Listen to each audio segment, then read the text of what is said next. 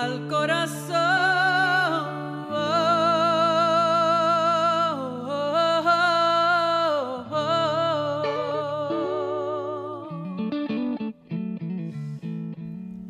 Harry Potter dijo, para una mente bien preparada, la muerte es la próxima gran aventura. Hola mis amores, bienvenidos a un episodio más de Vida en su casa, nuestro encuentro en De Corazón a Corazón todas las semanas. Gracias, gracias, gracias una vez más por estar aquí con nosotros.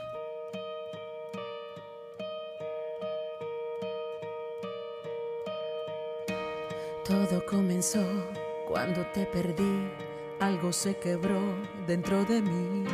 El vino de tu amor tiene otro sabor, sé que ya me diste lo mejor. Fuego y tu calor, ganas de sentir, todo se apagó dentro de ti. Trato de inventar otra realidad, tengo que aceptar que ya no estás y ya lo intenté la razón no domina el corazón porque ya no abrazas mi cuerpo y es cierto la vida me ha enseñado lo que es recomenzar el fuego en mi sangre de seguro volverá para brillar veré brillar, verás mi libertad.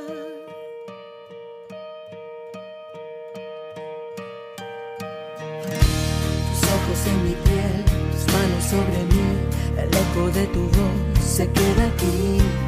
Tanta frialdad, promesas sin cumplir, quiero respirar lejos de ti, pero lo intenté.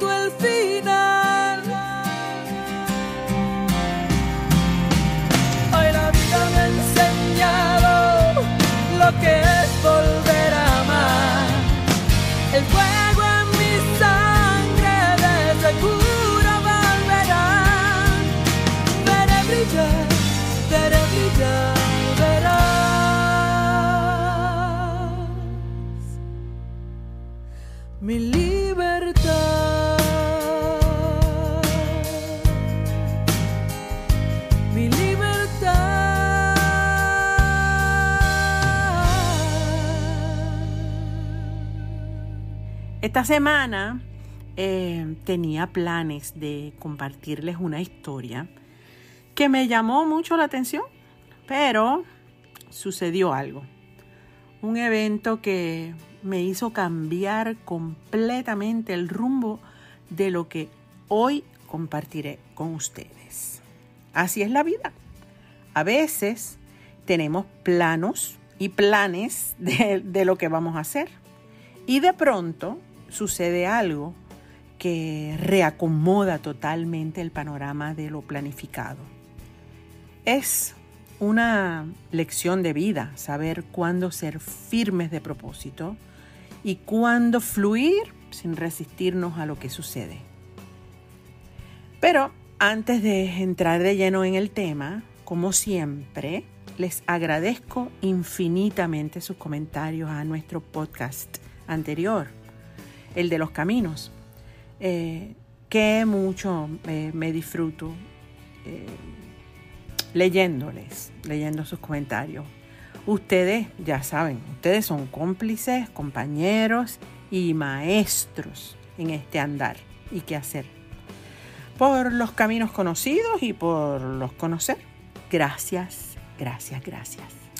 Pues les cuento que hace unos días recibí una llamada de un amigo hermano que me comunicaba una noticia que pues que ya estábamos esperando la partida o la transición de su madre al otro plano. Su mamá adorada, de más de 90 años, acababa de despedirse de esta tierra. Como les dije, ya lo esperábamos porque su cuerpo no daba más por las enfermedades y complicaciones que tenía hacía unos meses. Fue fuerte y saludable toda su vida, bueno, su larga vida. Y verla postrada en una cama sin poderse valer por sí misma era una escena bien extraña para mi amigo hermano y confieso que para mí también. En ese asunto de la muerte de un padre o una madre, yo le llevaba ventaja a mi amigo hermano, porque ya lo viví. Por eso me mantuve bien cerquita de él durante su proceso, para apoyarlo lo más que pudiera. Eso sí, respetando ese evento tan personal, único y complicado que vivimos una sola vez en la vida. Y digo respetar porque cuando, cuando amamos a alguien como yo amo a mi amigo hermano, queremos pegarnos como lapa para consolar y hasta alivianar el dolor que inevitablemente trae ese momento. Decidí estar, pero regalándole ese preciado espacio para procesar lo que estaba sucediendo y como dije, que sucede una sola vez en la vida. Él sabe que estoy y siempre estaré. Pero me acuerdo de la importancia que tenía, que tuvo para mí los momentos donde pude estar sola para lo que fuera. A veces uno pues no tiene ni ganas ni fuerzas para hablar con nadie. Y deseas pensar, llorar, desahogarte sin que nadie trate de convencerte de lo contrario. Cuando me tocó a mí vivirlo con mami primero y con papi 20 años después, aprendí bastante no es que se hace fácil y todas las explicaciones, frases de consuelos y hasta clichés por cumplir los cánones de nuestra creencia o nuestras creencias o nuestra cultura se hacen un poco inútiles cuando eres tú el que está ante la realidad de la despedida terrenal. Es un momento pues único y personal y aunque seamos parte de una familia, cada uno procesa de maneras distintas. Lo viví, lo viví con mis hermanos y él, mi amigo hermano, lo está viviendo también. Los recuerdos, experiencias, emociones que compartimos con nuestros padres son únicas y diferentes para cada miembro de la familia. Nadie tiene acceso a tu corazón o tu mente o tus recuerdos o tu conciencia. Y es ahí donde habita la raíz del proceso. Y eso es personal y único. Cada persona que forma parte del círculo cercano del que trasciende reaccionará de acuerdo a lo que, pues, a lo que lleve por dentro. Y eso solo lo sabemos los que llevamos dentro a quien trasciende.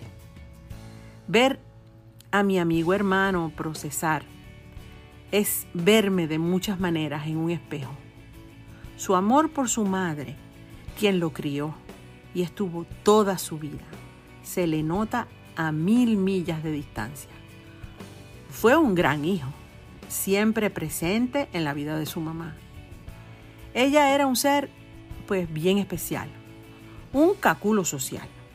amante de las reuniones, viajes, conversaciones animadas y hasta campeona mundial de bridge. Creo que, que por eso tenía la mente tan clarita hasta hace unos meses. Vivía su vida bajo sus términos. Era completamente independiente y se disfrutaba cada minuto de su vida. Tuvo cinco hijos y a todos los crió en Puerto Rico. No hablaba español, pero lo entendía bastante. Y yo francamente me, me sospecho que más de lo que ella dejaba ver.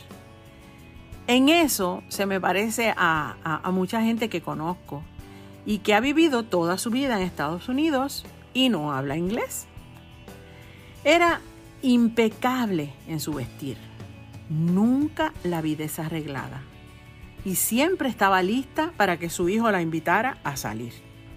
Guapa, muy bien puesta, con sus manos y su cabello perfectamente arreglado. Era muy femenina y hasta presumida. De vez en cuando mencionaba que se veía mejor que sus amigas más jóvenes. Su autoestima era épica. No hablaba mucho de su pasado y vivía el presente a dos manos. Y en planificar para el futuro, uff, no había quien le pusiera un pie enfrente. Hasta en sus últimos días hablaba del próximo viaje que quería dar y cómo celebraría sus 95. Mm, no estoy segura si hablaba en serio, porque sabía de su condición física, pero nunca la escuché planificando su muerte. Estaba demasiado ocupada viviendo el presente. Si su vida fue muy difícil o no, solo ella lo sabría. No se lamentaba de nada. Tenía, bueno, tenía carácter fuerte. No era una frágil flor. Criar cinco hijos no es tarea fácil. Conocí a su, a su último esposo, el que la ayudó a criar a sus hijos. Era el polo opuesto. Un hombre, pues, tranquilo, sosegado, un caballero que no hablaba, no hablaba mucho. Ella siempre dominaba las conversaciones y él sonreía. Viajaron el mundo entero, eso sí, y gozaron, y gozaron su matrimonio, de verdad, un montón. The third is the charm. A la tercera la vencida, decía. Solo así me enteré que se había casado tres veces aunque ya lo sabía por mi amigo hermano. Aunque he conocido mucha gente, no me había topado con alguien como ella.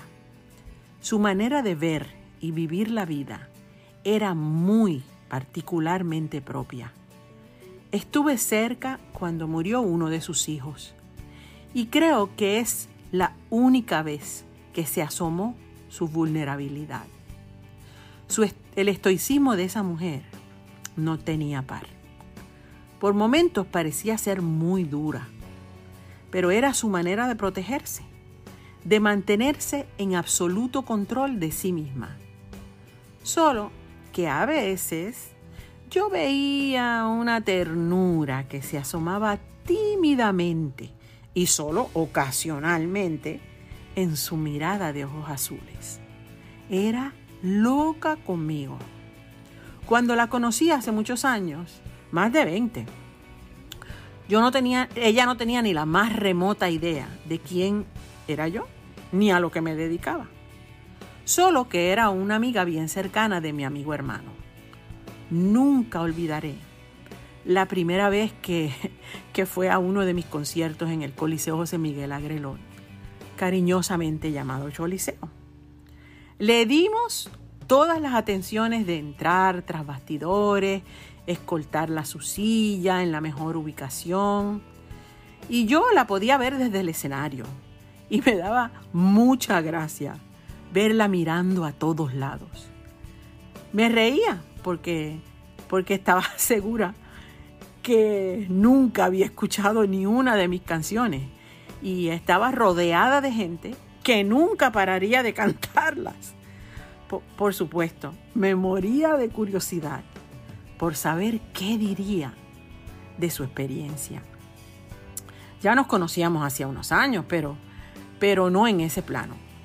Lo primero que me dijo cuando me fue a saludar después del show fue, no entendí nada y no me sabía tus canciones, pero la gente se sabía hasta tus suspiros y nunca se callaron. Qué mucho te quieren. Muy lindo todo. Y tú eres una campeona. No descansaste ni un minuto de las dos horas on stage. ¿Tienes hambre? Miró a mi amigo hermano y le dijo, ay bendito, vamos a llevarla a cenar. Debe estar muerta de hambre. Mamá hasta conmigo, a medida que fueron pasando los años fuimos desarrollando una relación muy especial. Cada vez que nos veíamos, casi siempre para ir a cenar, se ponía bien contenta. Enita, so good to see you. Hasta, hasta comencé a verla con, como otra mamá. No me hablaba de trabajo, me hablaba de cualquier cosa menos trabajo. De vez en cuando me preguntaba si iba de gira o cuánto tiempo tendría, cuándo tendría tiempo libre para viajar por placer. Mi amigo hermano le contaba de sus aventuras y viajes. Y de vez en cuando de los míos. Pero su tema favorito era contarnos de sus amigos, las tertulias y los viajes hechos y por hacer. Creo que esa era nuestra misión más importante, escucharla. Una vez, eh, en Día de Acción de Gracias, la invité a una cena en mi casa. Una cena especial, porque sería la primera vez que yo cocinaría todo, hasta el pavo. Es de todos conocido que la cocina y yo no somos muy amigas que digamos. Eh, no, no es un talento que tengo ese asunto de cocinar bien. Ya no me muero de hambre.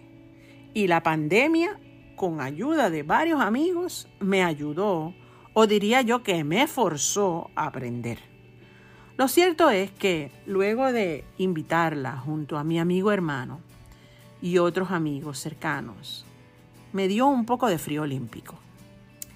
Ella era una tremenda chef gourmet con un respeto y amor por la buena mesa y la comida preparada from scratch. Y ahí estaba yo, su hija postiza, invitándola a comer de mi comida hecha por esta que está aquí. Atrevimiento supremo. Pero de los cobardes nada se ha escrito. Le advertí que era mi primera vez y que si quedaba mal pediríamos comida a un restaurante cerca de mi casa yo tenía mi plan B. Tuve varios percances durante la preparación del susodicho pavo. Mi amiga Dorín trató de guiarme con las instrucciones por teléfono, pero resolví como pude.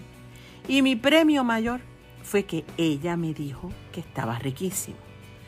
Quedó rico, pero que ella, la chef, me dijera que estaba rico fue bien especial. Gozamos muchísimo esa noche y nos reímos en cantidad. Es uno de los recuerdos que siempre atesoraré. Porque así es el asunto. Vivimos momentos de felicidad provocados por nosotros mismos. Compartir amor, risa y tiempo. Ese tesoro tan valioso, el más valioso que tenemos para dar y recibir tiempo. Y tiempo de calidad. Esos momentos especiales que no tienen que ser grandes gestos de opulencia o abundancia de cosas materiales. Son momentos que nos marcan, espacios compartidos y que cuando nos toca recordarlos, se nos dibuja una sonrisa en los labios y en el corazón. Ella vivió bajo sus propios términos una vida larga, llena de momentos especiales que compartió y otros que se reservó para sí misma. ¿Libro abierto? No, ella no, pero lo suficiente como para asomar capítulos que la harán inolvidable a quienes la conocimos, con una dosis de misterio que se llevó consigo el día que trascendió. Así transcurrieron los años. Compartir con ella fue un placer para mí. Conocerla y ser parte de su vida fue de mucha enseñanza. Le agradezco a mi amigo hermano haberla compartido un poquito conmigo. Misión cumplida, Cynthia. Misión cumplida, amigo hermano Chris.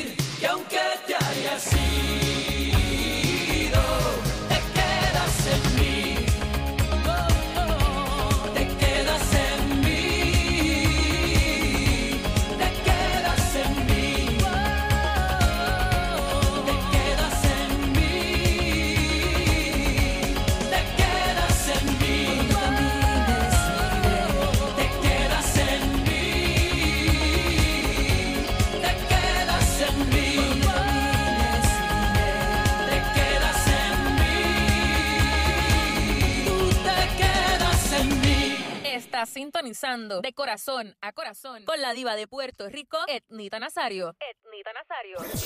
Pues muchas gracias de verdad por acompañarnos y hasta aquí llega mi pequeño homenaje a esa mujer especial.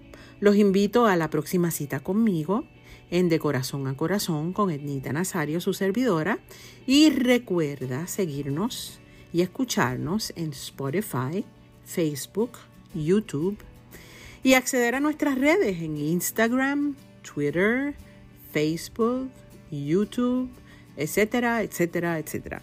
en tu casa www.etnita.com puedes encontrar toda la información que necesitas para estar cerquita de nosotros.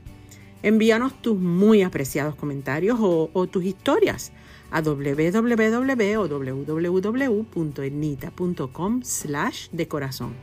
Ah, y les recuerdo que este jueves por fin estarán disponibles las taquillas, los boletos de mi concierto, la más loca, la más bella, del 20 de noviembre en el Coliseo José Miguel Agrero, el Choli, nuestra casa.